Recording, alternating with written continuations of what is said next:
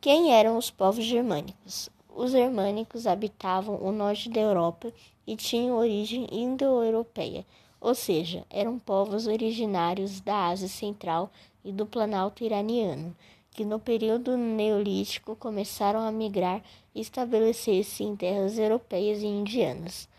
Onde, por que e quando se deu a invasão? As invasões germânicas resultaram no processo de desagradação do Império Romano a partir do século V e na mistura da cultura latina com a cultura germânica com elementos da cultura latina-romana.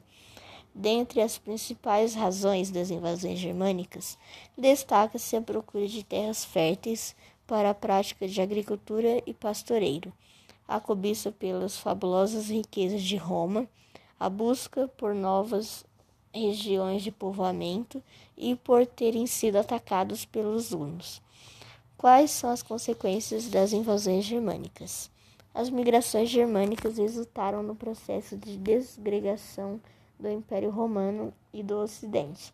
Assim, o poder centralizado em Roma deixou de resistir e as terras foram ocupadas pelos germânicos, que prevaleceram a partir da força. Quais as características do povo germânico? Os povos germânicos tinham entre as suas principais características o militarismo, expansionismo, prática da agricultura, descentralização política e o desenvolvimento de códigos legais complexos. A religião dos povos germânicos caracterizava-se pela adoração de vários deuses e alguns elementos da natureza. Odin era uma das principais divindades germânicas.